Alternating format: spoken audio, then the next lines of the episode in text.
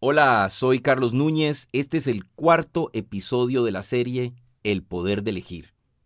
Y se llama ¿Cuáles son tus reglas?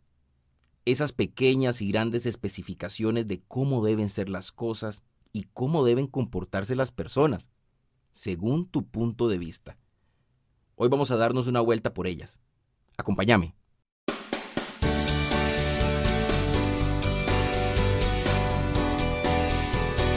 Action Professional Coaching presenta El Poder de Elegir con Carlos Núñez. Action Gracias por seguir escuchando. Esta es la cuarta semana y seguís eligiendo este podcast.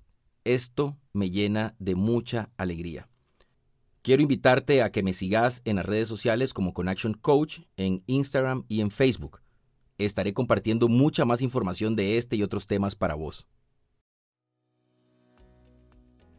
Muchas veces, luego de una discusión acalorada, no entendemos por qué nos enojamos tanto por algo que parecía simple.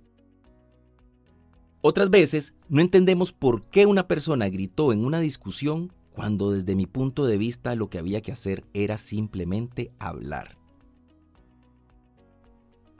La respuesta está en las reglas. Cada uno de nosotros tiene reglas, muchísimas.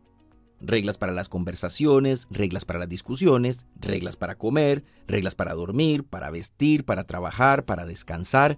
Son cientos y a veces no nos percatamos de ellas. Podríamos llenar un cuaderno completo con nuestro propio código de reglas para la vida.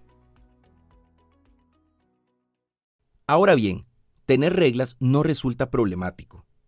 Como te dije, todos las tenemos. Sin embargo, el no elegir conscientemente cuáles de ellas son prioritarias, sí lo es. Vamos por partes. Tus reglas no son universales. Es decir, no todas las personas que te rodean conocen tus reglas. Y sobre todo, hay quienes las conocen y no les parecen válidas. No todos quieren seguirlas. Es más, y esto puede ser doloroso, para algunas personas, ciertas reglas tuyas pueden parecerles inútiles, por decirlo bonito. Los conflictos, tanto los que se den en la pareja, en un hogar, en el trabajo y hasta a nivel mundial entre países, son por lo mismo. Querer que mi regla sea respetada y seguida como única verdad. ¿Te has enojado alguna vez porque alguien no se comportó de la manera correcta? ¿O no dijo lo que tenía que decir de la forma en que tenía que decirlo?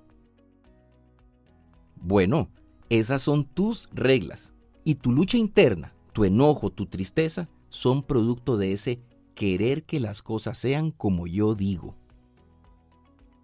¿Has pensado en este par de minutos de alguna regla que te parece fundamental, necesaria, universal?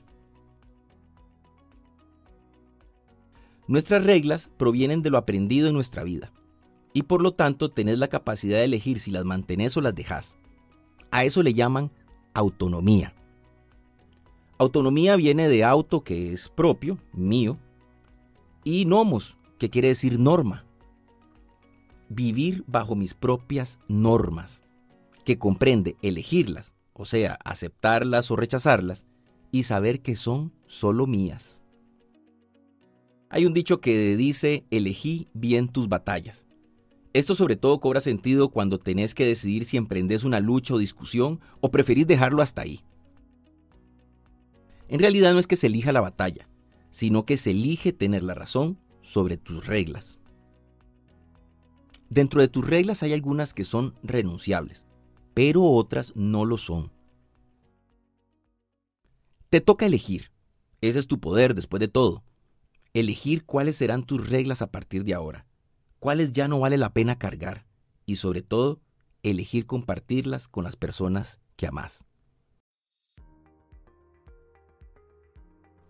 Dice un gran amigo que todos tenemos reglas, pero cuantas más tengas, más posibilidad de vivir la frustración de que otros las incumplan. Quiero que recordes la última discusión que tuviste con tu pareja o algún ser querido cuál era la regla que querías hacer valer en esa discusión. ¿Te diste cuenta cuál era la regla de la otra persona? Finalmente, ¿valía la pena la discusión para hacer prevalecer tu regla? Muchas gracias por seguir conmigo y te espero la próxima semana en el último capítulo de esta serie que se llama Grandes Poderes, Grandes Responsabilidades. Nos escuchamos.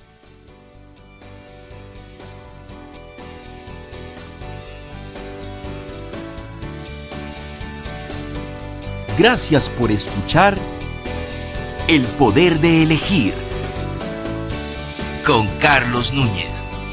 Te invitamos a escucharnos la próxima semana en una nueva edición. Esta es una producción de Connection Professional Coaching. Connection.